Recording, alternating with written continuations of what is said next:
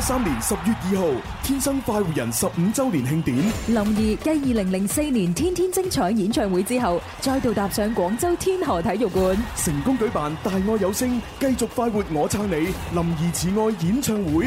二零一四年十二月六號，林怡全面開展廣東巡迴演唱，首站茂名。海印新輪四季熱力呈現，廣東廣播電視台《大愛有聲》林怡慈愛演唱會茂名站隆重舉行，傳遞快活，分享感動。十二月六號晚上七點半，與你相約茂名文化廣場。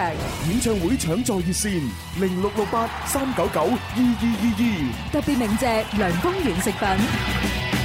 千祈唔好忘記，亦都萬眾期待我哋呢一個約會就係十二月六號晚上七點半啊！恭喜林 Sir 又獲一指，恭喜林 Sir，恭喜林 Sir。喂，點解要用一指嚟到代表㗎唔啦？係通常一個藝人辛辛苦苦誒出嘅歌又好啦，專輯又好啦，都等於佢嘅仔仔女女。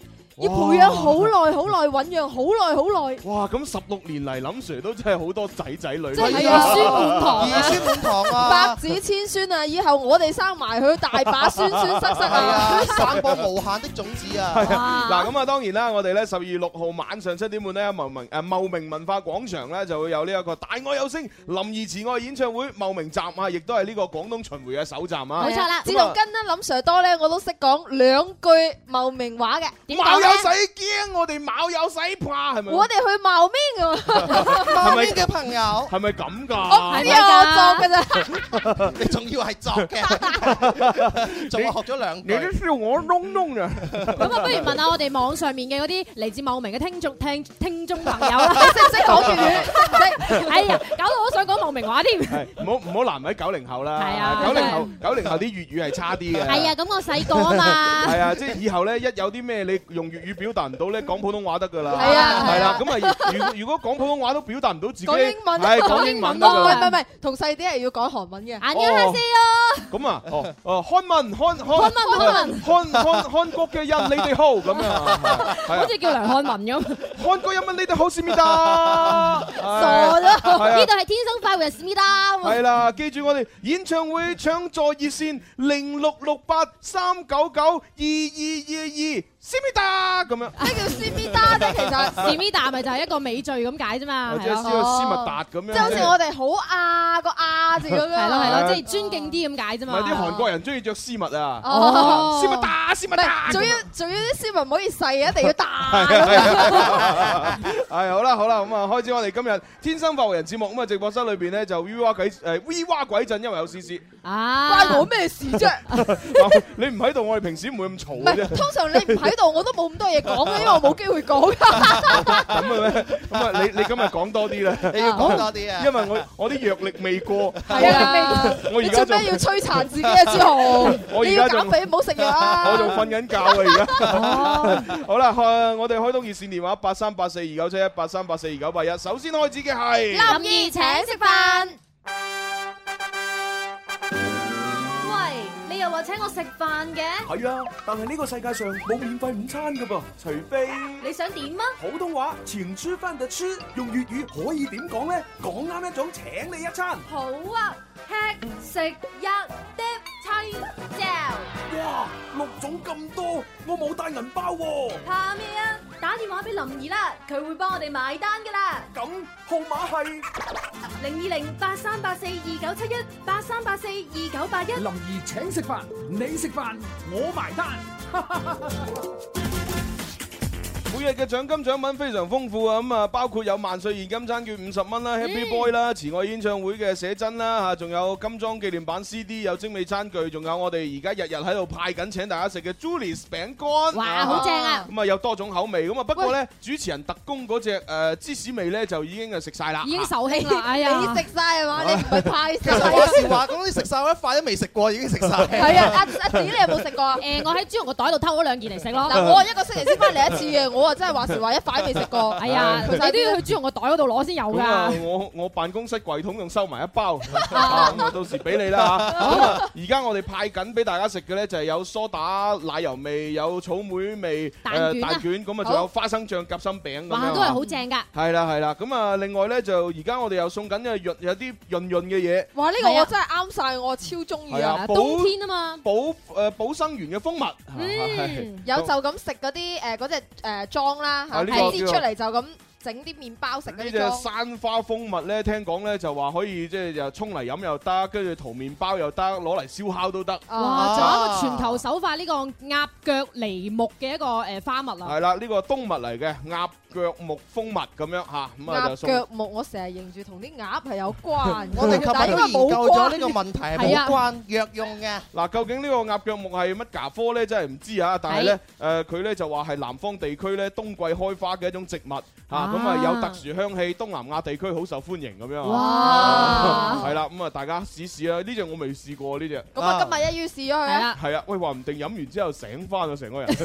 真係唔知用蜂蜜茶餅乾係咩味道咧？係喎。咪蜂蜜餅嘅味咯，用你不如問下用用蜂蜜茶豬手燒咗起身係咩味啊？燒烤味咯。手喂，今日咧我哋誒誒第二 part 咧會誒呃呈牽一線咧，有個嘉賓上節目喎，哇！呢個嘉賓嘅背景真係嚇鬼死我啊！真係哇！見到真係一查都打到突啦。背景嚇死你！真係背景嚇死 我。你知唔知佢老佢爹哋係邊個？邊個？哎鼎鼎大名嘅唔係阿江係嘛？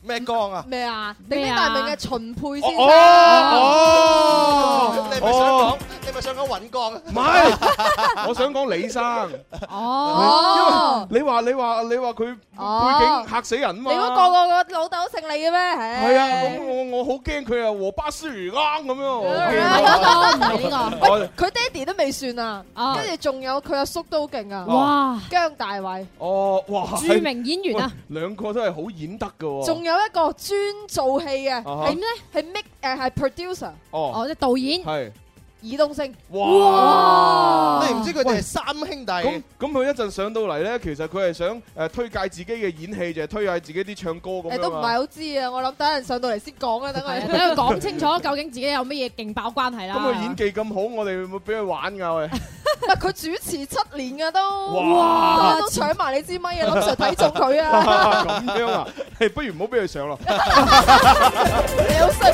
前邊嗰兩個女仔頂你啊，我驚，咁啊，哦咁啊，俾佢上啦。上啦上上啊！啦。呢一場嚟到咁又唔上啦，係啦，好啦，咁啊，不如就誒，呃接電話接啦通，第一個電話朋友啦。哦好啊，接一接啦嚇。喂，你好，喂，點稱呼啊？圓咕碌啊，喂，做咩今日你同朱紅一樣嘅嚇，冇人精神嘅？無精打水。嗱，圓咕碌，你放心，你今日好易過關，因為我而家都瞓緊㗎嚇。好，準備入場，一二三。林兒請食飯，我食飯你埋單，你個終身代碼幾多寶寶先啊，哥哥？三零七六，好啦，以你咁慢嘅反應，我又調慢 啲啦。調慢啲夢遊啊！ 好啊，第一個四字成語嚇，講緊圓咕碌嚇。係啊，無精打乜嘢啊？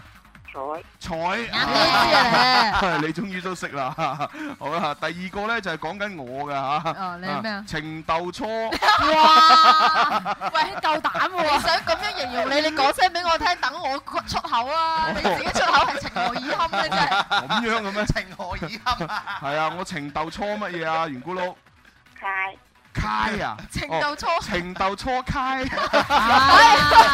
學依家個出戲話齋真係揩揩地啊！太太地，啊，圓咕碌真係犀利啦嚇！係粵語普通話混埋一齊啊係！OK，情竇初開係啱嘅。好，第三個啦嚇，就係講緊 C C 嘅啊。點咧？係啊，C C 咧，你知咧啲貴婦嚟噶嘛？我知啦，你 Ờ. 估狗咩？ 思思係得嗰四個字嘅啫。咩啊咩咧十月懷春，懷胎添，啊，C C 咧，成平時身邊身上面帶好多唔同嘅嘢，都好就叫靚。奇珍異乜嘢啊？哇！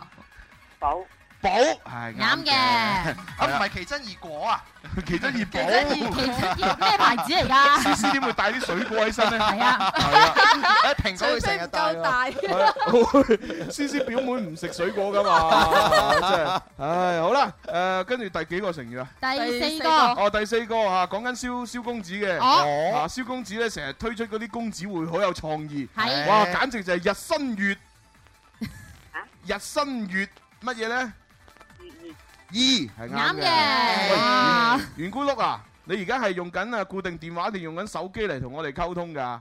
爛牙，Ờ. 藍牙你個藍牙耳機抌咗佢啦，唔該。唔掂喎係有啲差喎。嗱咁，你阿阿圓咕碌，你咧就誒，你你用你個微信私信一條私信俾我，我咧就發一個咧就係誒上網買藍牙耳機嘅 網網址俾你。好地方，係，我而家用緊嗰只好平啊！你兩個喂你私聊啦呢啲嘢。即係我而家用嗰只藍牙耳機咧，超級平，百零蚊，但係咧就係、立體聲，而且咧仲超級型啊！誒、藍啊黃色、黑色咁樣誒誒疊埋一齊，一戴起上去咧，回頭率百分之二百你咁知唔樣。知啊 Ờ. 哦？朱紅朱話紅嘅戴藍立牙耳機都百分之二百回頭率嘅。朱紅話佢嘅立體聲係真係好立體聲啊！係啊因為佢聽到嘅嘢同我哋聽到嘅嘢係唔同嘅，明 Ờ. 唔明啊啊？唔同層 à. 次佢聽嘅。到嗰啲係大包圍，嘣吧吧嘣。係啊，好抽象嘅。佢每日喺個誒我哋個辦公室入邊同我哋講，呢度應該咁樣講，嗰度應該咁樣改，我都聽唔明嘅。你你哋兩個講完，其實我都聽唔明嘅，係咪就係我咁相信觀眾朋友都聽唔明你哋兩個所以咪好蟬咯。你點可以將我同細啲擺埋一齊嘅？其其實其實就係話緊我隻藍牙耳機又平又靚咁解。哦好，阿圓咕碌，你盡量大聲少少嚇。係嗱，最後一個成語啦，嚇就係講緊誒講緊細啲嘅，哦，點啊？嚇好期待添。叫做改邪 歸。喂，改邪歸乜嘢啊？改邪歸正。歸架。 嗱，佢形容形容我形容得唔啱啊，佢圓唔係咕碌都唔識答啊。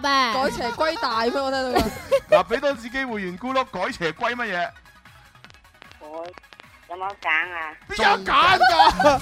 嗱，好簡單啫嘛，你知啦。嗱，細啲以前咧就係衰人嚟噶嘛。點解要衰人啊？佢一入咗《天生快活人》節目咧，誒咁啊唔同啦，變咗衰好人啊嘛衰人變咗好人 啦，係啊，咁所以咧就叫改邪歸乜嘢 啊？嗱，邪邪惡就同邪不能勝咩啊？係咯誒歸正啊！歸正啱啊，啱嘅唉你真係係都要人哋畫公仔畫出獎，人哋唔想講細啲啲衰嘢噶嘛。哎 呀你係真係都要我講句壞話。唉我覺得你講錯咗啦，啊你呢個人應該係用喺娟身上嘅。捐仲有點一解啊捐我話俾你聽啊，阿娟今年未生日之前咧哦，阿朱紅幫佢起咗個花名，成日叫佢萬惡嘅阿娟，哦係啊，但係唔知點解嘅喎。哦呵，跟住咧，好啦，到阿娟生日，咁阿娟自己揞荷包出嚟 咧，又買叉燒啦、燒肉啦、燒鵝 啦、雞仲有啦，雞啦誒，總之講得出佢都買咗啦。然 你之都後唔朱知道紅咧就改口啦，改係啦改咩啊？成日都叫佢靚娟靚娟咁咯。就叫佢靚女阿娟啦。係咩？係啊人係，啊哋話有錢使得鬼推磨，啊跟住用個招咧，雞髀使得朱紅推磨，係啊，雞髀打人牙較軟啊嘛，哦即係係咪咩都改啦，啊 雞髀打贏咗只豬啊！係啊，打贏咗啊！好啦好啦，咁啊，既然係咁啊，靚娟啦吓，好誒，我哋嘅圓咕碌，你要答升職加薪題吓，請聽題目。係啦，咁啊問下圓咕碌一題百科題啦。哦瞓唔着嘅原因呢，有可能因為你太多嘢諗啦，同埋太興奮嘅。哦咁啊，仲有一個原因都好大嘅，冇食藥啊！唔係係因為咧你隔離瞓住 嗰個打鼻鼾打到好似打雷咁。哦，係啦， 又咁啊係喎，真係。咁問題就嚟啦，點解打鼻鼾成日都會嘈打鼻鼾嘅人會嘈醒隔離瞓住嗰個，但係又唔會嘈醒佢自己咧？哦，好嚇好好簡單啫吓。 嗯啊，至鬼唔中意人哋打鼻 鼾。係啊，最憎噶啦。係啊，三三個答案俾阿阿袁古碌去揀吓，啊邊邊三個答案啊？係啦，三個答案咧分別就係 A。打鼻鼾嘅成因咧係因為鼻煙嘅病變，咁、哦然後鼻煙病變同時咧就會影響到你嘅聽覺神經嘅，哦所以咧就對鼻鼾聲係唔敏感嘅，唔係係啩？啦、咁咁啊啊 B 咧 B 嘅答案啊，思思嚟啊，打鼻鼾咧係一種自我保護嘅行為嚟嘅，對於打鼻鼾嘅人嚟講，反而係幫助睡眠，梗係唔醒咁啦。啊哦 C 啊，蕭公子嚟啦，蕭打公鼻子。鼾咧，淨係會發生喺呢個深度睡眠階段嘅啫。咁啊，通常進入呢個階段嘅睡對面嘅人呢，咁自然就會忽略呢個鼻鼾聲啦。哦，究竟係邊個咧？圓咕碌，哇，深度睡 眠啊！深度睡眠，你係咪好耐冇試過咧？啊，應該係啊，係咪盜盜夢空間咁樣又入一層又入一層咁樣啊？深度睡眠嘅人呢，你點刮佢都唔會醒。真㗎？誒，思源試下，係啊，誒誒，我刮邊個呢？好，圓咕碌最後答案 A A 係錯嘅，不啊你講聽就知係錯啦。哎，呀，哦，圓咕碌，啱先你可以攞一百分或者一份獎品，你要乜嘢？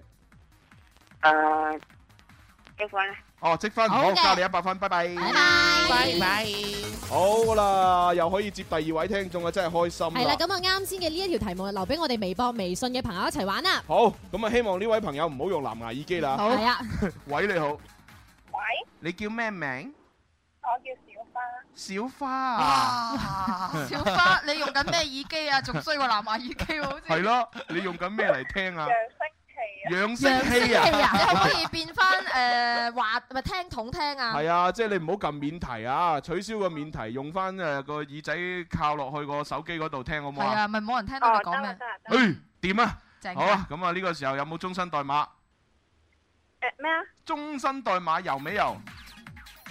咩嚟㗎咩嚟？ 咩嚟㗎？咁你答對咗先俾你啦。喂，睇嚟你第一次玩遊戲喎，我哋即係答問題咧，有積分有獎品，咁如果積分嘅話咧，有個 number 有個代號俾你咧，你就呃啊個 number 跟你成晒啊啊。係啊，就儲住咁樣嘛，係嗯，係啊，咁啊咁咁啊點啊？點算啊？點算點算？冇，咁啊冇辦法，冇咁得玩㗎啦，咁冇就冇你 就你就要你就要翳我哋噶啦。朱紅哥，身代碼我啦，咁嗱嗱，你聽住啊，小花，首先咧，誒你你將你隻你你你隻左手攞出嚟，哦啊攞咗咩啊？嗱將隻左手咧就擺喺自己嘅左邊心口嗰度揞住朱佢，紅係你嗰隻右手嚟嘅。啊揞揞住咗啦係嘛？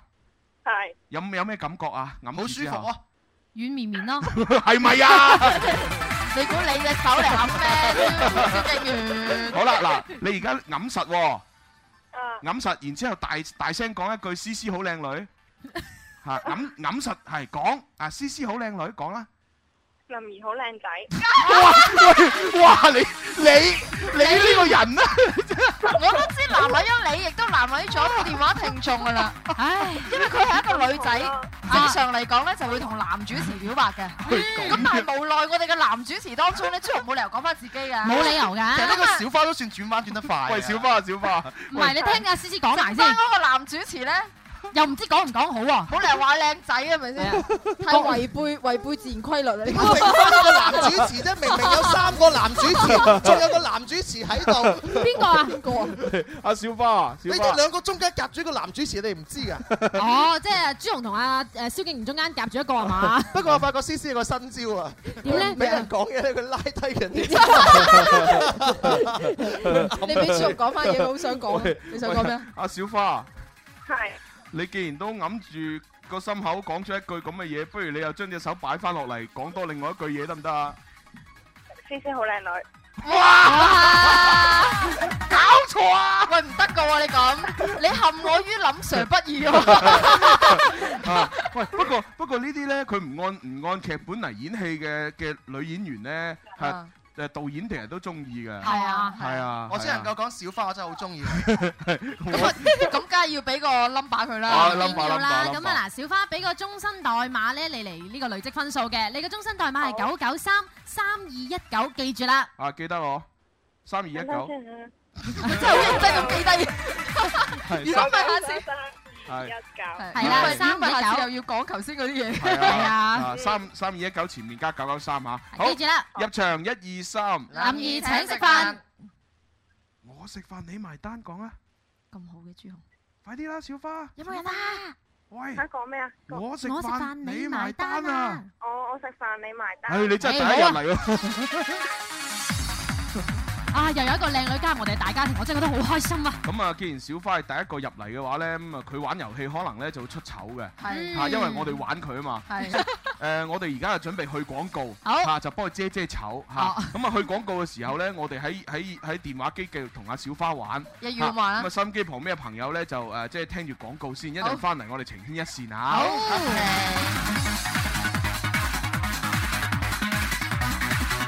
啊嘛，係啊所以咧 誒，我哋而家就準備去廣告，好嚇就幫佢遮遮醜嚇。咁啊，去廣告嘅時候咧，我哋喺喺喺電話機繼續同阿小花玩，一於咁玩啦嚇咁啊，收音機旁邊嘅朋友咧就誒，即係聽住廣告先，一陣翻嚟我哋情牽一線啊。哎呀，掂晒啦，小花， Hello，你喺在啊？ 我們慢慢玩啊 啦。幾鹹是你被他慢慢玩啊 啦。我好害怕哦我们的广告时间起码有十分钟。啊你不如玩十分鐘很長很長对，我我们要跟你玩十分钟。人哋小巴都唔係講普通話 嘅，係喎係喎係喎嘿，我要同你玩十分鐘。 哇真係葉葉問就話我要打十個。哇！ 哦然之後我同小花，小花我同你玩十分鐘。跟住小花話吓，十分鐘咁短，真係啲喎十分鐘太短啦，唔得喎。係， 唉冇辦法，真係唔 得咪啊。主持人好多水水吹噶嘛，好啦，小花，其實咧，你第一次聽我哋節目，你知唔知我哋而家準備要同你玩啲咩㗎？诶，嗰個即係四字成語，跟住搭一隻字出 嚟咁樣。係啊，嗯唔係啱㗎唔一定搭一隻㗎喎，可能搭兩隻㗎喎。啊，我哋視乎個人能力而定噶喎。係啊，同埋又唔一定玩英文㗎喎，可能會唔係唔一定玩成啊玩英文，可能會玩英文，又或者係玩明星名㗎喎。係啊，哦啊多種選擇，你揀邊樣啊？我唔冇得揀啊！我哋自己主持定。人揀噶嘛。如果唔係點俾阿朱紅玩十分鐘啫？係喎。好啦，咁啊，第一個咧就係四字成語吓。誒、我出我出簡單啲嚇，希望你過到關嚇嚇。呢、嗯個成語咧就叫做風刀傷乜嘢啊？難咁嘅呢個好似啊。話明要玩十分鐘啊嘛。風刀傷嗱風嗱風咧唔係風口嘅風喎，係即係吹風嘅風喎。哦，大風嘅風。係啦，咁啊刀咧一把刀嘅刀。啊傷咧就係誒即係誒疑是地上傷嘅傷。哦，即係結霜個霜啊，係啦，咁啊風刀傷乜嘢咧？傷咩啊係咪未聽過呢個成語啊？唔緊要噶，主持人都未聽過。佢係想你，你 你未聽過啊？你作出嚟㗎我唔係我作，唔係我作㗎，係堅料嚟唔係㗎你。呃下佢啦，佢會俾 tips 你之啊，後聽啊佢俾 tips 我啦，我要係啊 tips 屎啊！嗱，風刀傷乜嘢呢個成語呢？我如果要俾 tips 你呢，就即係可以解釋下啊呢、個成語係有咩用法啊？呢、個成語嘅誒誒意思係乜嘢啊？講。嗯係咁啊，如果唔係點玩十分鐘啊啊？咁你聽完之後呢，你就係估啊究竟係風刀傷乜嘢嚇嗯？OK，好，咁啊意思係咩啊？細啲講下啦。係啦，咁啊呢個成語嘅意思咧，其實就係比喻呢一個寒風好似刀一樣，然後呢啲誒霜結霜咧就好似某一樣嘢，形容天氣非常之寒冷，好吉人啊！係啦，嗱，即係等於你冬天嘅時候嚇，雖然喺我哋南方，咁、嗯但係有時呢，都真係，即係我哋啲濕凍同啲乾凍啊唔同啊。係啊，我哋一係唔凍嘅啫。係啊，我哋就我哋相形啊，唔係。啊聽埋先，聽埋先。嗱，啊風同埋霜咧就成日一齊咁樣啊作亂啦，係嘛？係一陣寒風，啊一陣寒風吹過，哇！真係真係寒冷刺骨，寒係風輕輕吹，得得得得咁啊，吹過嚟嘅時候咧，就好似哇塊面俾啲刀片刮傷咁樣，又好似咧有啲有啲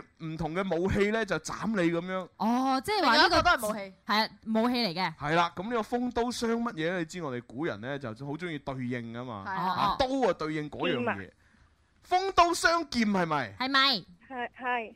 係啱嘅。啊啊朱紅係冇出咪先咁俾咁多 tips 你嘅咋。啊平時一早接緊第三個電話，係啊，哦錯咗，拜拜。咁啊，其實咧呢個風刀相劍嘅成語咧係出自《紅樓夢》嘅當中林黛玉嘅一個葬花詞當中嘅，就係哦話代女葬花係啦，唔係帝女葬花，係代女喎，唔係 唔係代代玉，女唔係代玉葬花，係啊點會代 女佢佢想講帝女花，唉？O K，係啦，咁啊有一句好出名嘅詞咧，就叫做一年三百六十日啦。都誒風刀相劍嚴相逼啊，係啦，睇嚟都唔係好出名啫，阿細啲讀到咁級，因為廣州話嘛，真係。啊咁啦咁啦，即係如果第時咧，你形容天氣好凍嘅時候咧，嚇你寫作文就唔使話，哎呀煎聽考能啊咁樣，係咁啊好冇文采啊嚇你，哇今日真係風刀相劍啊！跟住個老師一睇，哇你咩嚟㗎？即跟 住個時老師係查。即時查字典，一查到，哇佢覺得呢個學生好有水平，呢個學生係高人嚟嘅，對你刮目相看，係啊，簡直係呢個誒中文係博士，中文係博士嘅翹 楚，所以呢個東風東風刀風刀相劍劍，好好地記住啊！記住啦一記住你就成為博士噶啦，睇嚟我哋第一睇玩咗十分鐘嘅喎。使唔使繼續玩落去？記住一輩子。喂，廣告完咗未啊？哦未，好啊啦。第二個咁第二個玩英文啦。好啊好啊，英文咧就誒，誒簡單啲啦。啊，真係簡單啊，今次嚇鉛筆嘅英鉛筆文係 P E N C 乜嘢啊？ pencil O N 咩話 O N ？pencil 喎，點會 O N 啊？P E N C 乜嘢啊 N ？C C L E 唔係好似。 算啦，你查字典先再答。啊係好啦。好啦，我哋咧呢個時候咧就報一報天氣情況先啊。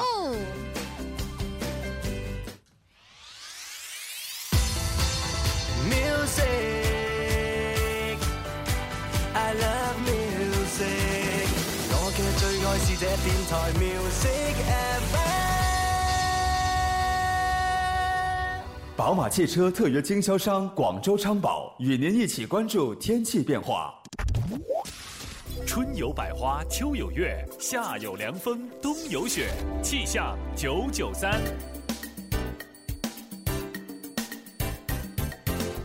各位朋友，中午好！為你播報廣州市區嘅天氣情況。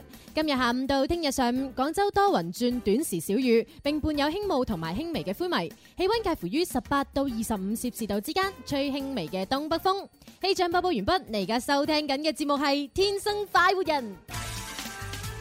天氣變化時刻了解，氣象九九三。天生快活人，全力開啟最愛美食季。林兒請食飯之二零一四萬歲大胃王爭霸賽美味開賽，十一月、十二月最愛美食季，三場專屬於食霸嘅美食之旅等你參加。大胃王冠軍可以獲得三千蚊現金同埋七千蚊萬歲現金餐券。亞軍可獲兩千蚊現金及三千蚊餐券，季軍可獲一千蚊現金及兩千蚊餐券。只要殺入總決賽，都可以攞走三百蚊現金券喎。又食又拎，好招積！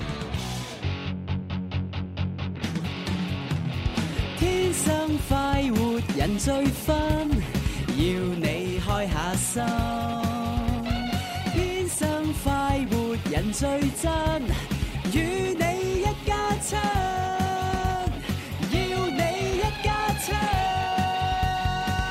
親。萬眾期待林怡廣東巡迴演唱會第一站，茂名。時間十二月六號晚上七點半，地點茂名文化廣場。海印新輪四季熱力呈現，廣東廣播電視台《大愛有聲》林怡慈愛演唱會茂名站即將隆重舉行。用音樂傳遞快活，用歌聲分享感動。林兒慈愛演唱會現在開始。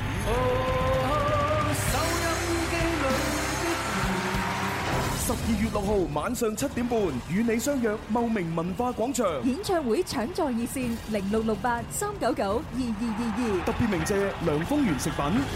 冇錯啦，咁啊呢一個啊演唱會咧，亦都係我哋咧就係今年啊啊唔係唔係唔係嗯今，即係今年年底到下年，再到明年，再到明明年嘅呢個廣東巡迴嘅第一站啦。冇錯啦係咁啊，我哋喺微博啦、微信啦，以及我哋橙網啦，啊咁啊誒各大嘅平台上面咧，都有一個咧就係呢個演唱會嘅宣傳片咧已經發布咗出嚟。係啊茂名嘅同志要搶票就快啦，來吧來吧快啲來咯！係啊，哇咁係咪係咪真係咁知講啊㗎估下㗎咋係聽得明啊，係啦。但係有一句絕對冇錯嘅就係卯有死驚，卯有死怕。哦，好啦好啦，當係啦嚇。係好咁啊，翻嚟第二班嘅天生化為人節目，咁啊，我哋就啱先有一個升職加薪題咧，就問咗咧，就即係抽個獎先啊。係啊，就係就係咩 啊？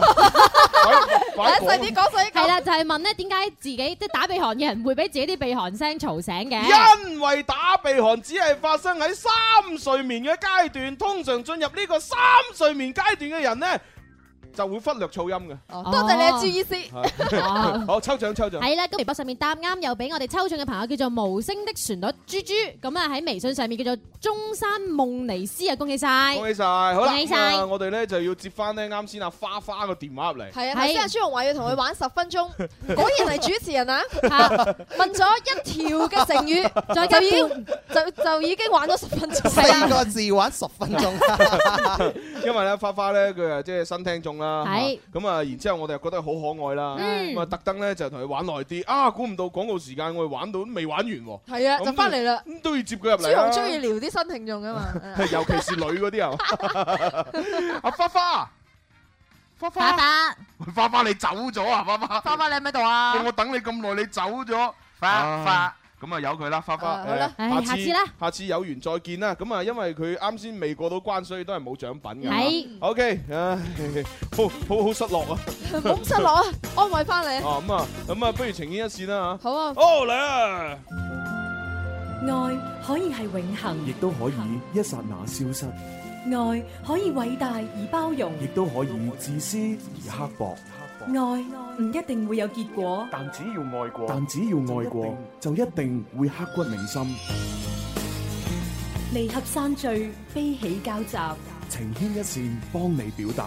八三八四二九七一。八三八四二九八一，我最喜歡，當然喜歡我的你。情牽一線，聽日星期四我哋正版嘅情牽一線呢，就會有一個特別嘅策劃嘅內容啊，嗯咁啊嗯就係呢個誒誒帶你去廣州塔嘅摩天輪求婚哦，咁仲樣要。求過一次婚啊？係啊，嗱，我哋呢就因為已經星期一嘅時候呢，就誒喺故事當中呢，就選出咗三強，咁啊三強呢，經由我哋聽眾嘅投票呢，咁啊有一位啊朋友即係第二誒二號嘅朋友叫做黃志強嘅呢啊位先生啊，咁啊，佢咧就非常之厲害地咧，就係跳票數最多，所以聽日咧佢可以帶佢女朋友上去求婚咁啊樣。係佢女朋友知未㗎？其實誒呃聽佢講咧就係未知嘅，佢只不過約咗佢女朋友咧就話誒聽日不如去不玩啊啊聽日不如去廣州塔上面摩天輪玩下啦咁樣。點解啊？要上班喎。嚇佢就誒你反正係跟我去啦，我好請假想請去假嚇嚇，即係佢係咁講哦啊。係啊，佢同佢女朋友拍咗八年拖啦，仲係異國戀添啊，哇異國啊係異啊國，添啊真係唔容易喎，我覺得呢樣哦嘢。哦係喎，佢個故事當中好似係講呢個男人曾經出軌添啊。係啊，然後個女嘅咧仲用包容同埋大量包容咗佢嘅過錯添。啊係啊，所以我好奇怪點解我哋遇唔到啲咁嘅女人？聽日要會會佢，你有冇敞開過你嘅心扉先？你有冇出過軌啊？哦，係喎，都要出個鬼先可以遇到呢啲其喎。實啊唔需要出軌嘅。誒，咁不如出下啦。嚇啊，唔係即係即係我依家出去睇，出書看一看。啊你可以出到咩？我啊你你出到嘅前提底下，你要有伴侶先得㗎。哦咁我我我諗住出去睇下啲高鐵嘅車軌啫。哦，你咁重口味嘅，原來中意睇嗰啲嘢嘅。咁啊嘅車軌 啫哦嘛，係嘛睇？下啲衣櫃都得嘅。係啦，咁啊到時咧，我哋嘅求婚咧就係誒誒，除咗會帶佢上廣州塔嗰度求婚之外咧，啊仲會送俾佢咧 Regina 輕珠寶摩天輪系列嘅嗰一隻摩天輪鑽戒咁樣。係啦啊咁啊會即係免費送俾呢個男人係啦啊， 等佢送俾你一 半。咁我哋都知道，其實有好多人都報咗名，但係攞唔到呢一個名額嘅。哦如果有係係你又中意呢一個 Regina 嘅輕寶摩天輪、輕珠寶輕珠寶摩摩天輪系列嘅話咧，可以撥打零二零八三八四二九八一去諮詢一下㗎。係。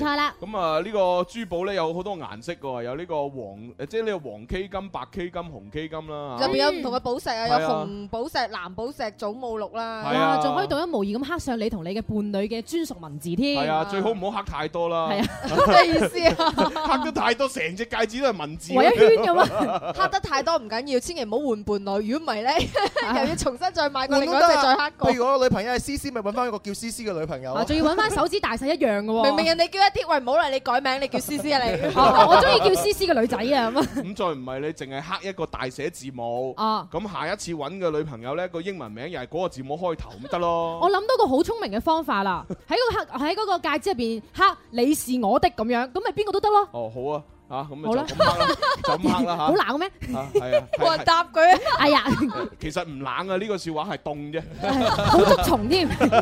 好啦，咁啊，我哋就俾首靚歌大家聽下咧，請出我哋今日嘉賓咯喎。係啊啊正啊！呢個時候都馬上到㗎啦嚇，Christmas。哦係喎，今日已經係十一月嘅廿六二十六號，咁啊仲有一個月嘅時間哦，咁啊到 Christmas 啊，所以呢只歌叫做 Christmas Song。送俾大家。 Oh, I'm so suddenly in love，感覺消失人間，掛念我在我需要時特別的親我，認識你一切變精彩，我心早注定未來和你熱愛，可惜故事。發展總差過命裏日子，現實各自退位，多麼殘忍緣無止。告別後原來比相識更陌生，被迫一直問以後會天晴嗎？心情一瞬間。哦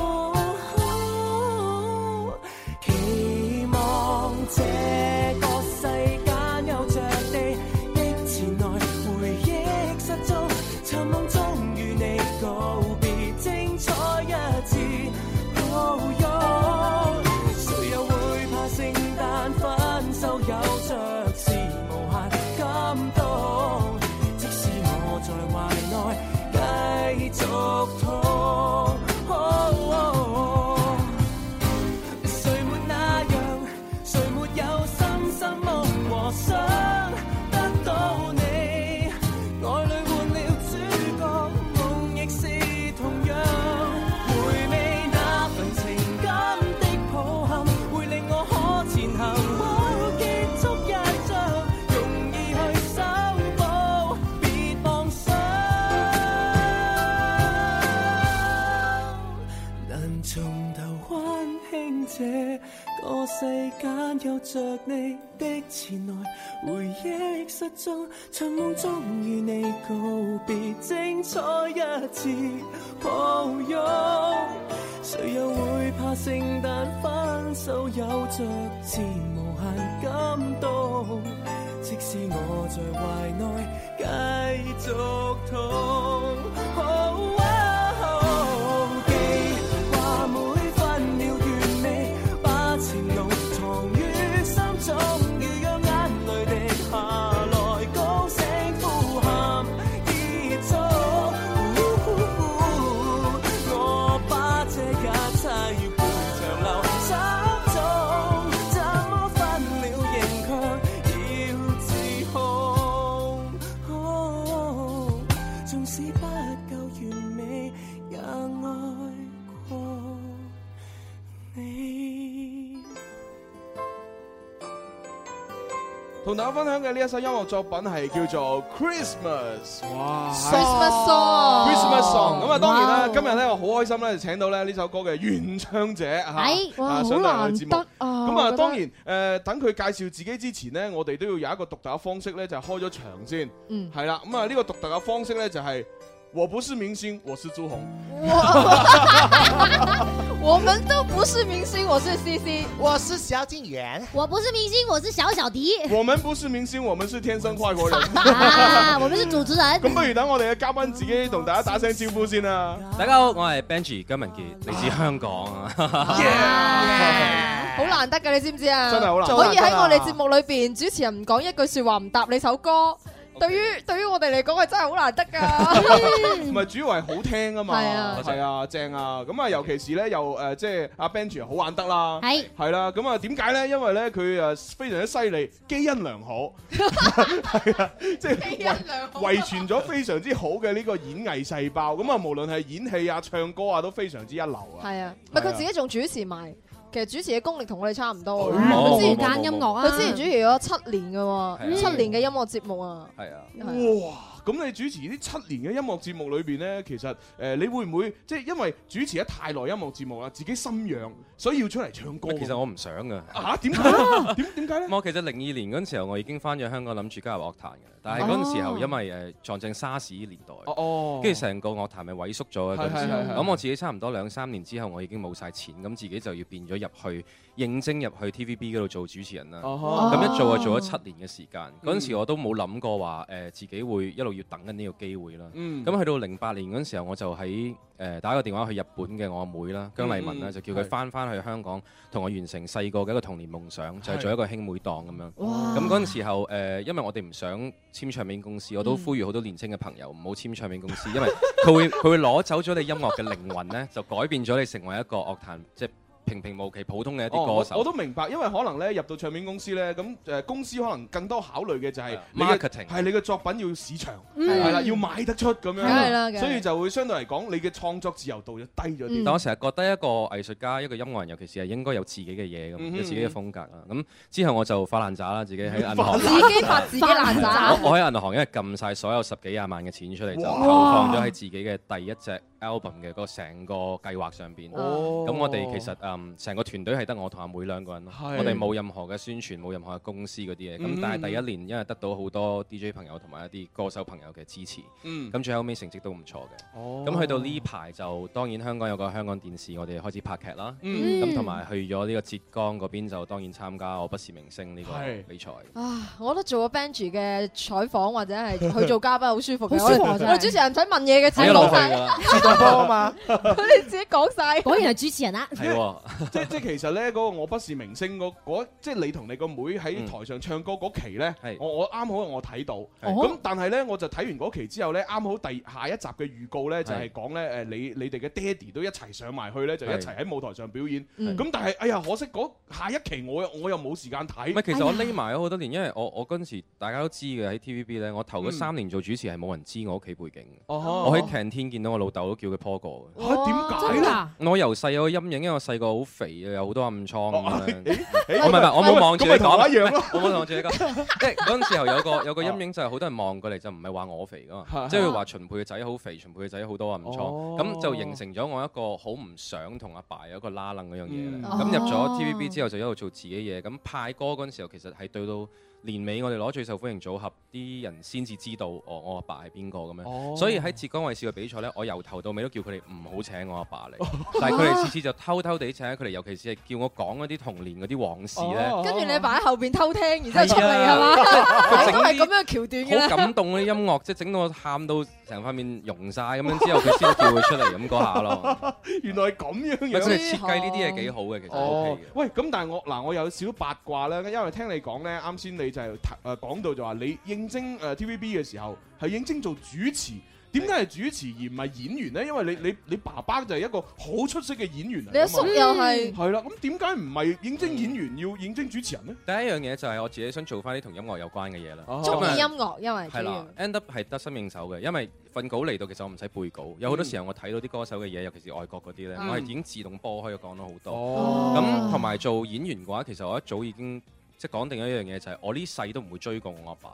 因為佢三歲拍戲到而家，佢實在係一個神話嚟嘅。哦嗯成個係咁我要喺音樂同埋喺主持嗰度超越咗佢嘅話，我自己先可以自己做到一啲嘢出嚟。哦啲成功感唔同。喂，其實呢一種睇法又都幾新鮮喎，因為係咯因為我我平時接觸好多唔同嘅朋友呢，都嗯係雖然即係佢佢哋嘅爹哋或者媽咪，即係例如係做醫生又好、嗯啊，或者係做一啲誒、呃即係技術性嘅職業，咁佢哋本來自己呢，誒一係呢就係細細個就係俾阿爸阿媽逼佢，逼嘅啊係逼佢要學，令到佢唔中意呢樣嘢。咁誒、呃令到佢長大之後就話：，誒、我死都唔做阿爸阿媽做過嗰啲嘢㗎啦。唔係因為唔係因為佢真係唔中意呢個職業，而係因為俾人逼過。係啦，咁啊第二種情況咧就係誒誒爹哋媽咪冇逼佢，但係佢係自己又真係好有興趣想做阿爸媽啲嘢，佢心裏邊一直諗我要超越，我要超越，我要超越咁樣。嗱呢個第二類，係咁我今日就終於遇到第三類，就係好似阿 Benji Benji 呢咁一樣類，係啦，佢就覺得誒既然阿爸都已經做到咁神話啦，我唔都超越佢啦，都好難超越，不如我喺第二個領域下做好啲啦。係啦咁樣跟上佢嘅節奏啦，喂咁同埋都幾另外好一。回事就係嗯好多人會話，咁你係想係香港歌手定演員定咩去介紹哦你？哦我其實係一個香港藝人，因為嗯我係第三代嚟㗎啦。哦我阿爺嗯同阿嫲都係演員啦，哦咁我阿爸哇兩個阿叔大家都知都係喺行內嘅人，咁變咗我唔會話 set 死咗自己係做咩 工作啦。升三代喎呢個，我每一樣嘢都有，唔係呢樣嘢唔犀利， 我就係自己做啲嘢出嚟先可以好啲嘅啫。升三代我未遇過啊係嘛，嘛你係我第一個咁，所以咪勁。佢牛三星啊食得多 係啊，你你咁咁所以其實咧，即係所有演藝上邊嘅嘢都係都係會去嘗試，但係最有興趣都係 focus 喺音樂。係啊，音樂最容易去表達到自己啦，因為你始終演員嘅話，你係表達緊導演或者嗰個劇本想做嘅一樣嘢，嗯自己發泄得最多係喺音樂上邊。哦喂，但係其實我唔明咧，嗱，你頭先你話你冇簽過任何公司啊，你知好多歌手啊、藝人啊，佢哋上去派通告啊，或者係行通告啊，嗯都係有個助手啊，或者係有咯人幫係你咯係咯誒 contact 啲人先噶嘛。係咁你乜都冇嘅前提咧，係咪要你自己做哦咯？我辛苦好多嘅，其實即係誒、呃你淨係講緊話誒紅唔紅呢一樣嘢先啦。其實嗯有好多而家市面上，大家唱片公司都會花好多資金去 package 一個歌手啦。係嗯啊咁出到包嚟其裝實未必係佢哋自己個歌手本身都想做嘅嘢。係啊嗯 Ừ. 但係我一早已經拋開咗呢樣嘢，因為其實做藝人你唔係為咗紅噶嘛，你係為咗嗯自己開心噶嘛，同嗯埋可以表達自己嘅藝術咁樣。所以由頭到尾，我哋個 project 都知道自己係會比其他嘅歌手行冤枉路係長好多嘅。嗯咁、哼但係哦由第一日我哋嗯，甚至我哋出道啦，啱啱嗰首 Christmas Song，其實嗯我放咗條片上 YouTube 嗯啦嗰陣時係候，蒙咗我塊面叫大家估下香港邊個主持人唱 呢首哦我講歌，過跟住就有超級巨星嗰個監製就聽到哦，之後先至叫我去超級巨星度參賽，哦咁先至出道嘅。咁然後嗰陣時我同阿妹就 show time 啦，有嗯有隻歌而家喺後邊播緊嗰首係，咁我哋就揸住呢隻歌出道，咁就由頭年頭行到年尾去每一個 DJ 嘅鋪誒地方嗰度，每一個 DJ 見面都係鞠躬派自己派啊自己派哦冇哦工作人員，我哋哦冇車冇工作人員冇保姆冇宣傳金，乜都哦哦冇哦。但係我哋嗯做到嘅嘢就係年尾嗱，呢度唔係認叻啊，係呢個哦事實嚟㗎嚇。我哋係攞咗新人王啦，我哋哦又攞咗第一次誒 TVB 未試過頒獎俾誒冇唱片公司嘅人，嗯係唔係攞新人獎喎，係直接攞最受歡迎組合即係。等於係一個獨立歌手咁。嗯係啦，所以呢一件事我哋係其實想鼓勵年青嘅朋友就係知道，你唔好成日講緊話香港嘅音樂事業喺度萎縮緊啊！誒、嗯你行獨立係冇可能嘅。嗯其實我覺得嗰個精神係緊要過一切嘅。即嗯係主要係第一就係要有誒音樂嘅創意，第二就啊係你要肯付出同埋堅持。同埋咧，做獨立歌手咧，要放低自己嘅面子嘅，因為可能好你慘啊啱嗯真啱係你啱啱出道嘅時候冇人識你噶嘛，你兩兩個人一人一人揸住隻碟咁樣派俾人哋，人哋都唔知你係唔係邊呢度個。都係嘅，其實今日嚟到嘅幾位歌迷已經係因為好叻地咧，會上網主動去揾我啲嘢先會過 嚟哦。喂，喺度順便一提就係，聽講有部分嘅 fans 去咗江門度揾我，有人好似攞咗我個名去開 show 定咩㗎唔嘛？係啊唔喎係㗎嗱，今晚大家千祈唔好去江門嗰度揾我，我係冇喺嗰度開 show 㗎今日。係啊你你一講呢件事，我我又諗起之前有一套電影啊，咩電影啊江門古天樂。 想講普通話，還足七日。唉，哎好啦，我哋呢個時候不如都係欣賞下咧，就係 Benji 同佢嘅阿阿妹妹妹係啦，一齊合唱嘅呢一隻歌曲啊嚇。 Show time。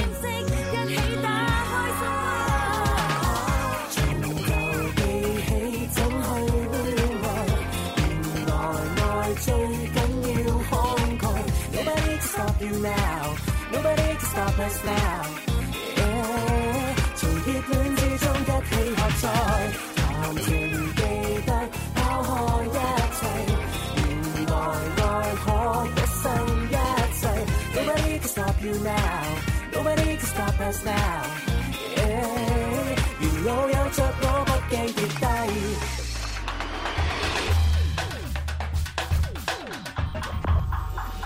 從頭記起怎去戀愛，原來愛最緊要慷慨。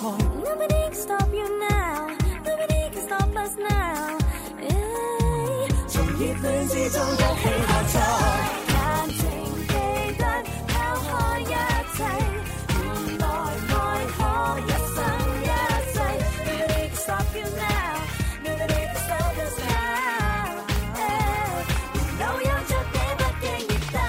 Oh, oh,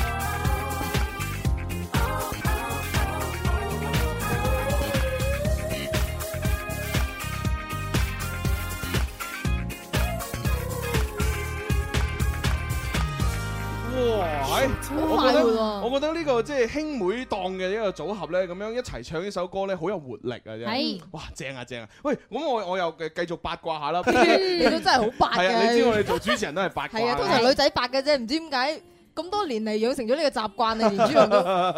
喂，咁啊嗱，我我我想八卦嘅嘢咧，其實咧可能會即係同你屋企人有有有啲關係，係嗯係啊，即係我我我成日喺度諗咧，即係自己嘅爹哋媽咪，假如佢已經係一個名人一個明星嘅時候，咁其實對於小朋友即係細誒細細個嘅時候，咁誒、呃你嘅生活會同普通人肯定會有啲唔同啊。係咁咁你最大嘅感受係啲咩呢？即係例如你啱先話到成日俾人話啊秦貝嘅仔好肥啊，好多暗瘡啊之類，呢個就係一個唔開心嘅一個一種係狀態。會唔會有啲開心啲嘅嘢啊，正能量啲嘅嘢？其實俾 proud of 嘅俾大家誒見到明星嗰刻，我係蝕咗嘅其實。點解咩意思啊因為由細嗰啲劉嘉玲嗰啲喺屋企食飯，即係唔係我我認真嘅，跟住出到去我喂喂跟阿爸去拍嘢，其實我去到我係感受到佢拍嘢好辛苦嘅，啊因為冇得瞓，冇得成日打燈，好熱咁樣啦啊。咁我想走添啦，咁你啊你哇喂劉德華哥哥快啲同佢影張相，劉德華咁我心諗哥哥哦哥哥咯咁，即係我我冇 feel 嘅你明唔明？你第一次見到劉德華幾多歲啊明白我好似十歲八歲嗰啲咯。哦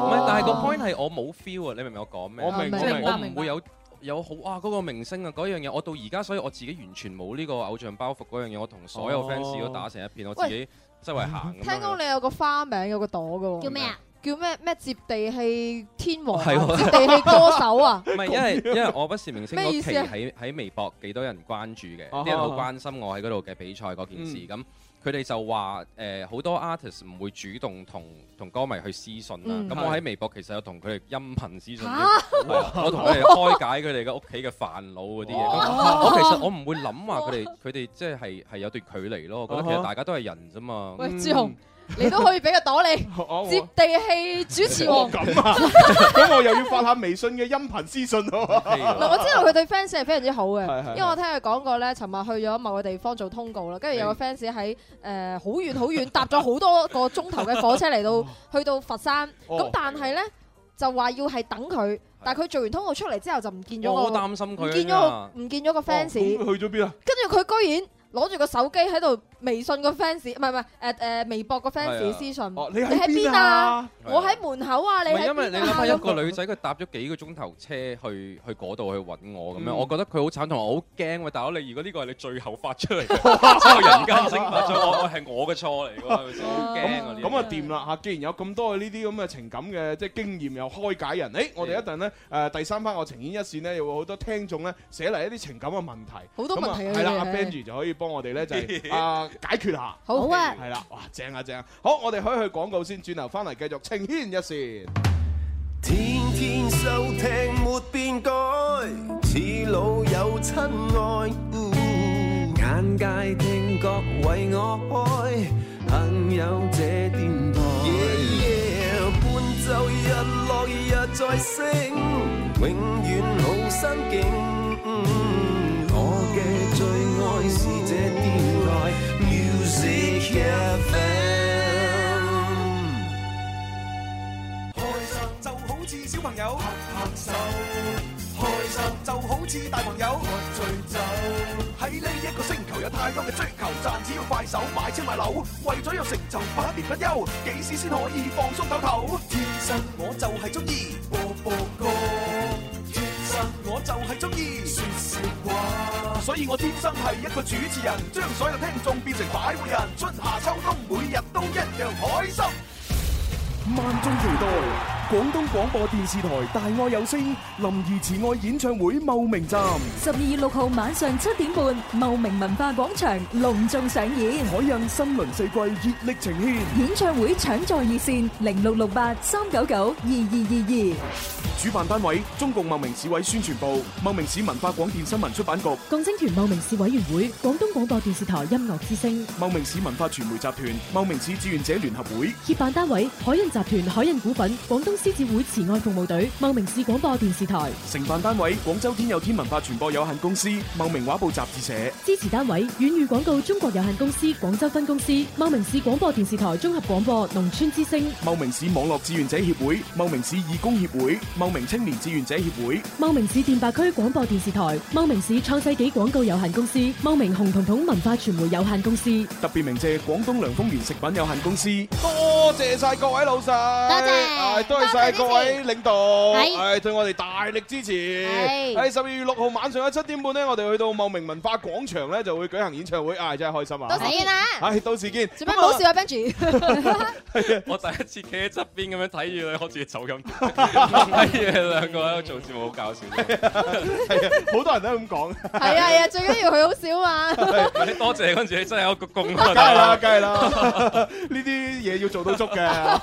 係啦，咁啊，當然仲有一場咧，就係誒演唱會咧，就係大家都可以密切期待啊。邊場十二月十三號，EXO E 周杰倫、鄧紫棋、張靚穎、陶喆、胡彥斌、張傑、黃誒品冠、黃增亮等三十多位明星咧組合咧，將會齊聚深圳嘅，出席第八屆無線音樂盛典 Migu 會角逐各項嘅大獎。Migu 會係咩咧？就係由中國移動傾力打造嘅華語樂壇頂級盛典。今年咧將於十二月嘅十三號喺華潤深圳灣體育中心春繭體育場舉行，大家可以通過大麥網進行購票。啊，上去買票啦嚇！啊！買票啊，買票！好呢個時候咧，就阿 Benji 繼續喺度咧，幫大家解決情感問題。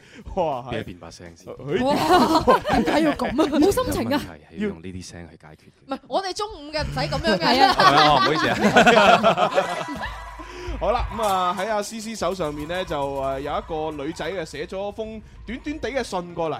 咁啊，佢咧就遇到咗一啲誒問題，咁啊想請教下各位咁樣。啊唉，不呢如就睇個睇啊呢個問題啊，真係唔係咁啱啊！叫你唔好講人是非啊，講出禍啦，係咪咧？哦啊啊係咩？嗱，呢個朋友咁講嘅。嗯。誒，呃各位主持人，如果你同你嘅朋友喺度傾緊某一個人嘅時嗯候，即係講緊佢啲衰嘢嘅時候，啱啱好，因為你嘅思維呢，就諗緊你講嘅嗰個人，就發錯咗俾佢。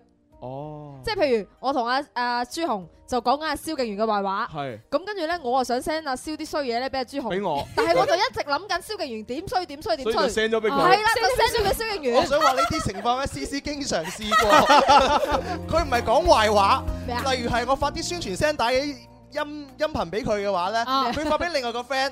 佢將個音頻咧，佢發翻俾我，你知唔 知啊？哦 係啦 OK，咁跟住咧，嗱，咁即係俾嗰個人知道啦，嗯咁點辦呢？呢啲咁衰嘅事情呢，就真係發生喺我嘅身上。係不過其實我淨係講錯咗兩句說話嘅咋。嗯咩呢？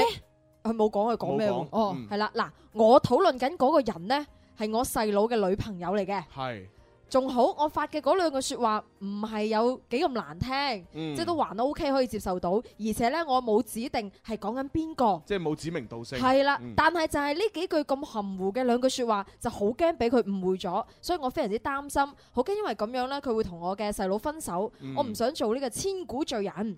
我有叫我細佬同佢解釋話，我唔喺度講緊佢㗎咁， OK，跟住咧，佢已經講咗啦，係咪哦有啲咁係嘅無誒誒此地無銀三啊百兩？ 係咯係咯係咯，跟住咧，雖然我細佬的確係話嗰個佢女朋友誤會咗，嗯，不過都已經冇事啦。但係喺我心裏邊呢，有一個陰影，一直都好唔安樂。點辦呢？我係嗰種好杞人憂天嘅性格，嗯一啲少少嘅事情呢，就會覺得哇個天要跌落嚟嘅感覺。係希望你哋可以開導下我啦，咁我咁樣啊？哦，其實佢已經做就係第一步已經做錯咗啦，係嘛？叫個細佬同個女朋友解，唔係叫個表弟同自己女朋友解釋話：哎呀，我我表姐唔係講你啊，唔係講你，咁其實就衰咗啦。越描越黑哦咯係啊，咁但係佢而家已經咁樣做咗，咁啊，阿 Benji 你有啲咩？我覺得其實初初簡直唔應該拖咁耐添啦哦。通常 send 錯咗啲資料，下一句就係：喂，有冇寫錯字啊？你幫我睇 睇，係咪先？我想喂，嗰個字係咪咁寫啊？係咪先？係喎你梗係呢下即刻搞掂咗佢㗎即啦係。我準備 send 俾第二個，你幫我檢查。哦係啦係啦係啦即係你識得兜起係碼。啦 呢下先得啊嘛。仲有呢，依家其實我好中意微信噶，哦依家多咗功能可以撤回噶。喂，唔係喎，冇噶喎啊有有啲人切唔切㗎？係啊，即係你雖然係切可以有撤回，但係如果你一發嘅時候，佢啱好玩緊手機，佢已經睇睇到咗啦，就唔得喂咁你再撤回都冇用，我我個香港個 friend 仲搞笑，點啊？哦佢 send 好多嘢過嚟之後咧，佢會自己佢佢話誒哎寫錯咗添，跟住佢會 send 完㗎啦嚇，佢自己洗咗佢，洗咗嗰幾條，跟住之後佢以我為我哋洗 send 咗咗係佢以為人哋嗰個手機都係洗咗。哎呀，真係個好搞笑嘅 friend，睇嚟佢對 WeChat 啲功能都未係好熟，佢好多好多嘢都唔係好熟㗎。佢自己刪咗，以為就對方冇，死啦冇冇刪嘅對方係。喂，其實我嘅建議就係係係橫掂件事已經過咗咁耐係咯啦，唔好再唔好再掂呢件事啦，最好就係嗯呢個係唯一解決方法㗎啦。係因為咯係之咯前個此地無銀三百兩已經好衰嘅，係啊，邊有咁傻嘅？係咯，你當 send 錯咗就 send 錯咗就算㗎啦呢啲嘢。係啦，咁啊，即係奉勸呢位誒發誒即係寫信過嚟嘅朋友咧，即係以後萬一真係遇到同樣嘅情況，千祈唔好再啊，即係喺隻火上加油啦。係啊，唔好再唔好再補鑊啦，補唔到啦。係啊，咁啊而家就只能夠咧，我覺得你就心裏邊咧，同你嘅表弟同你女朋友咧就嘅祈禱，嚇啊你哋要長長久久，唔好有事啊恩恩愛 愛，就算有事都唔關我事咁我我就安心啦，À, 啊咁只能夠咁啦。我同埋呢個故事教訓大家唔好成日講壞話咯，係唔好唔好講人哋壞話啦。哦咁咪冇事發生啦，你成係啊係咪先啱啱。好啦，咁啊，然之後咧喺我手上咧又有另外一位男聽眾，即係阿思神啊，叫做係思神，咁佢發咗一個都比較長嘅私信過嚟嚇。À. 點解係都要成日發俾朱紅嘅？ 發俾蕭公子啊咁樣啊嘛，蕭公子可能唔睇啊，俾人冷落咗啦，蕭公子。你唔夠夠接地氣啊！係啊，你唔夠接地氣啊！佢淨係收咧對朱紅嗰啲表白信嘅咋。好嗱，佢係咁講嘅，佢話呃誒天生發育人，你哋好，誒、我好耐咧都冇聽節目啦，咁啊不過最近我遇到咗情感問題，哦，而且我又開始咧得閒啦，所以我又聽翻節目，嗯，而家呢，有一個誒、呃一直困擾誒、呃我嘅問題呢就出現咗，希望大家可以幫我分析一下。我同我女朋友呢喺埋一齊已經有一年嘅時間，佢呢係我二嬸屋企嗰邊嘅親戚。咁啊，即係我同佢呢，就算係有一啲親戚關係，但係係冇血緣關係。咁啊，今年呢，喺仲未過年嘅時候，誒、我就將啊即係誒、我女朋友嘅相呢，就發俾屋企人睇過，屋企人呢，就冇乜意見，但係呢，我嘅爹哋呢，就成日呢，就覺得。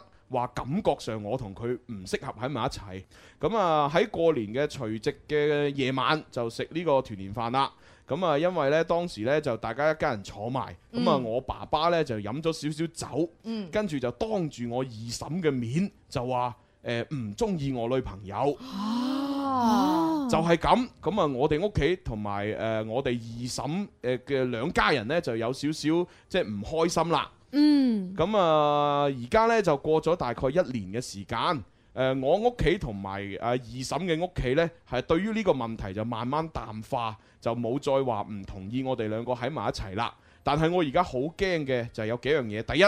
誒、我好驚以後萬一我哋有啲咩拗撬，會唔會影響到我屋企同埋我二嬸屋企嘅關係呢？啊，因為呢，誒而家呢，我二嬸嗰邊、誒即係誒誒嗰邊屋企嘅人呢，對我哋屋企呢邊嘅人嘅態度感覺好似同以前都有啲唔同啦咁樣。咁啊，第二誒、萬一誒、呃我同佢真係誒、呃要行到去擺酒啊、結婚嘅地步，突然間如果雙方誒、家長又唔同意，咁我哋又可以點做呢？咁樣啊，就兩個問題，哦，點算呢？喂，其實得唔得㗎？法律上二嬸屋企嗰邊嘅親戚同自己得唔得㗎？其實應該冇，應該我真係唔知佢裏邊喎有哦個 point 就話佢哋冇血緣關係嘅，真咁係喺呢個生物學上邊嚟講係冇問題嘅。生物 學上邊點解你要你做埋阿阿朱紅嗰塊嘅？近得朱紅多 嘛？近朱者色係嘛？哦近朱者色哇，係啊啊哦係呢個你唔明佢咩意思咧？我我我我明嘅，阿 Benji 好似唔喺呢度咁唔係我我覺得有啲嘢，因為老人家啲睇法有陣時候就好難改觀嘅，好難捉摸嘅嗯同埋佢哋搞到咁僵硬嗰件事嗰日，即係不過其實依家接受咗咪得咯，我覺得。同埋佢講到個日期有少少出入噶嘛，即係件事佢話我哋一齊咗一年多，係啦。咁但係呢，嗰件事呢，佢又話而家已經時隔一年幾，咯即係話係啱啱一齊嗰陣時候，佢阿爸就已經發爛反渣對啦，係咪啊啊啊先？咁所以話呢，呢件事都過咗一年之後呢，就好睇你哋兩個點樣 present 自己俾啲長輩睇，嗯即係件事係 OK 嘅。咁佢哋大家都即係唔會阻住你哋兩個嘅感情嘅，我諗。嗯但係我諗，如果真係話過多幾年後，即係諗住結婚生仔，係應該傾下嘅，同屋企人，嗯因為得唔到屋企人嘅即係支持 blessing 啊嗯支持嘅話呢，係比較咩啲嘅。係咯，係咯，係咯。啊咁所以就即係只能夠係雙方都要對對方嘅家長做一啲思想工作啦。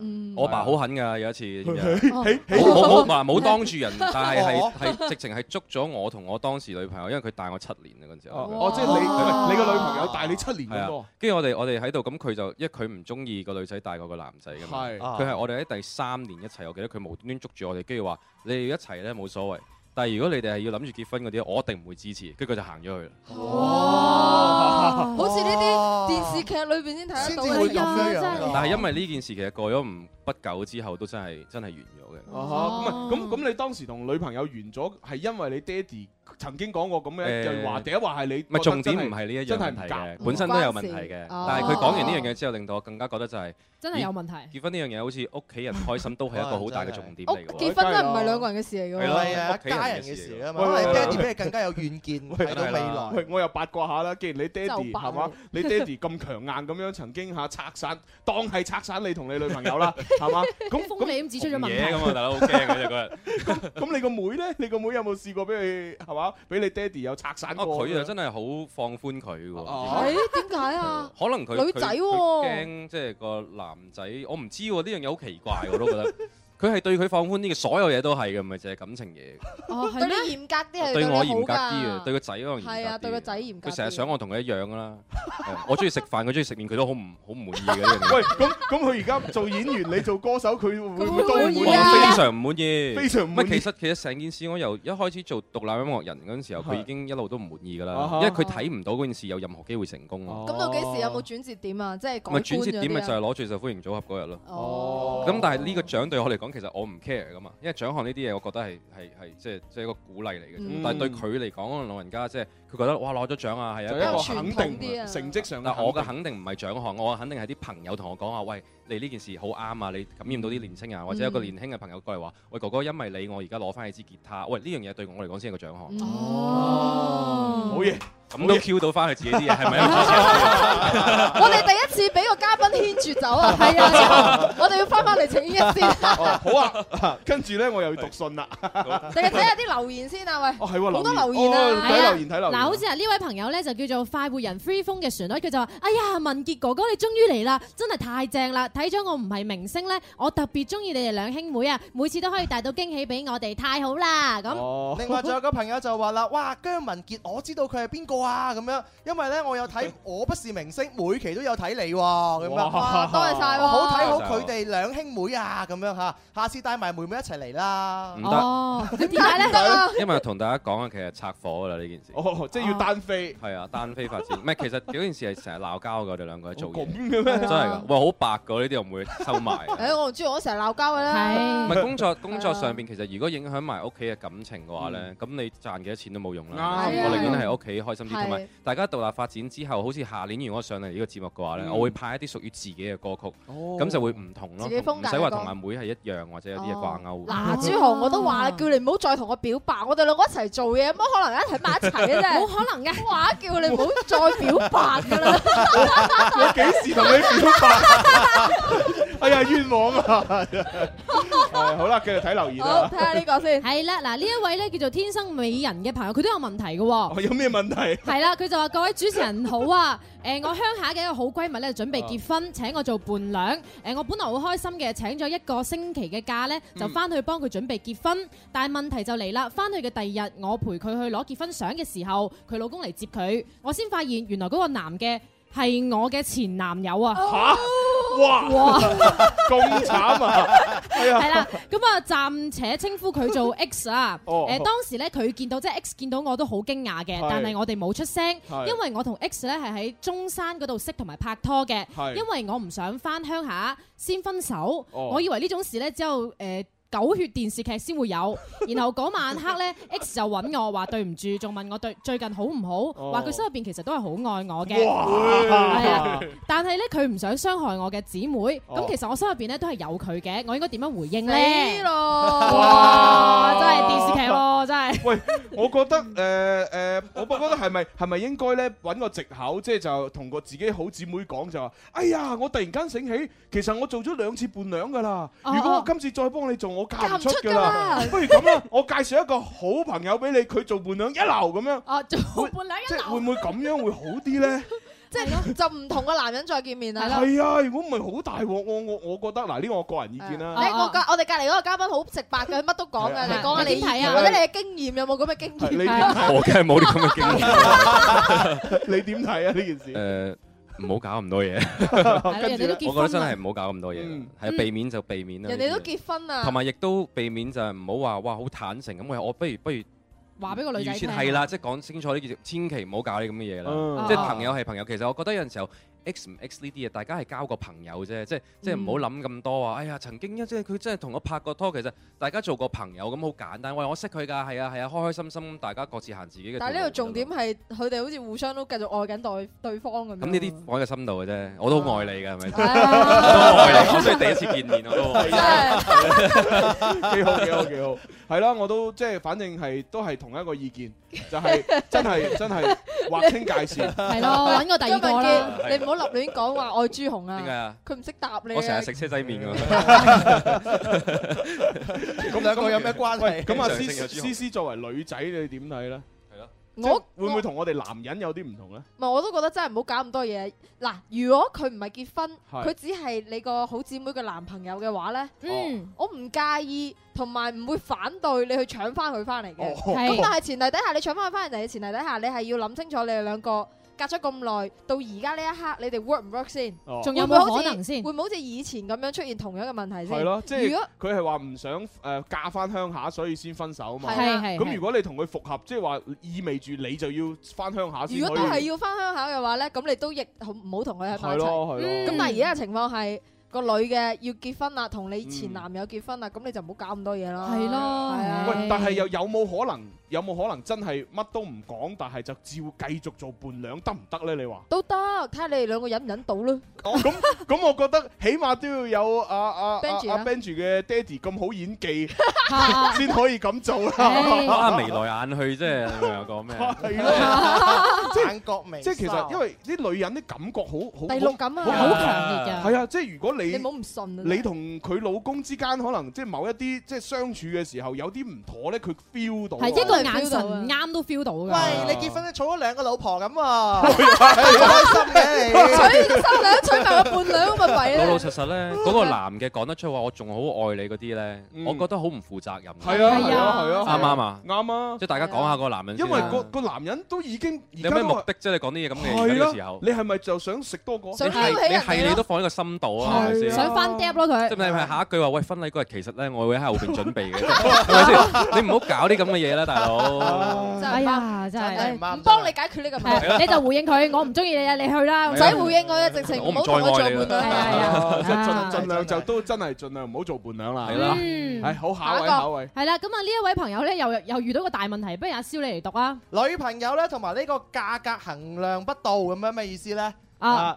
之前啱啱認識嘅女朋友，佢話中意五 S，我啊就冇錢啦。咁我上咗兩個月班之後呢，我將我兩個月嘅工資啊全部俾晒佢，幫佢買咗嗰部 5S 啦咁啊買咗五 S 之後呢，佢就同我分手嘅喎。哎呀，真係弊啦！係啦，唉，而家就個件事就係咁樣樣哦啦。跟住問我哋問我哋點算？佢 à. 話係我當時只能夠呵呵啦。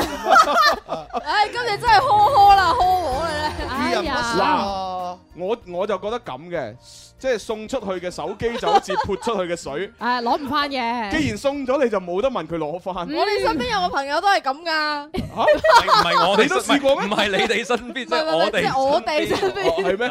哦，即係都係咁樣，有個女仔啊，我唔係唔係，有個男仔，男仔 Ờ, 啊啊，係成日俾人哋誒欺騙咗感情同埋金錢之後，就會俾人唔係，總。分之我諗大家記住咧，就係如果一段感情係你要去買嘢去去維係嘅話咧，就唔係一段感情嚟係嘅，啊係人哋碌你卡咁樣，真係係啦。我真係從來唔會唔會買禮物定咩俾我啲女朋友啊，即係頂籠自己親手畫張卡。如果 個男如果個男人係真係想俾錢你使咧，佢就會自動自覺俾，你唔使問佢都會 俾。係啊係啊係啊。嗱，咁啊，即係俾呢個男仔，哦係喎，俾呢個男仔嘅建議咧，就係誒，既然你已經冇兩個月工資啦，Ừ. 係啊嗯咁你就繼續 努係努繼續努力啦，係啊。繼續努力賺翻兩個月嘅工資翻嚟啦，係啦係啦好快過嘅啫呢個要咗你手機個女仔，你又將佢從生生活當中抹去 delete 咗佢啦係係啦啊，抹去。係哦，係啊，真係咁啊！今日咧就多謝晒阿 Benji 咧上嚟係我哋節目當中啦，多謝晒啊嗯係啦，咁啊，我哋我哋又準備要去廣告啦，係啦，咁啊，只能夠下個星期咧啊，哦唔係，聽聽日再繼續同大家玩啊。 好啊，係咁同埋 Benji 咧，其實帶咗佢嘅簽名相過嚟嘅，哎係啊仲有張係 CD 啊。現場咧有好多 Benji 喺外地嚟嘅朋友咧，可以可以攞到啊。係啦係啦，咁啊，我哋就派俾我哋現場嘅 fans 啦嚇。嗯即刻送出嚟 OK，多謝晒，我哋聽日同樣時間再玩，拜拜。拜拜。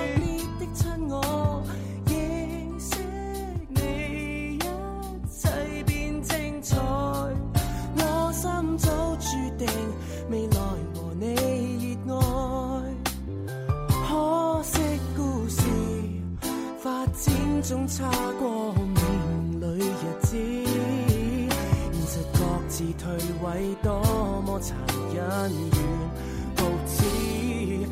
告別後，原來比相識更陌生。Baby，一直問以後會天晴嗎？心情也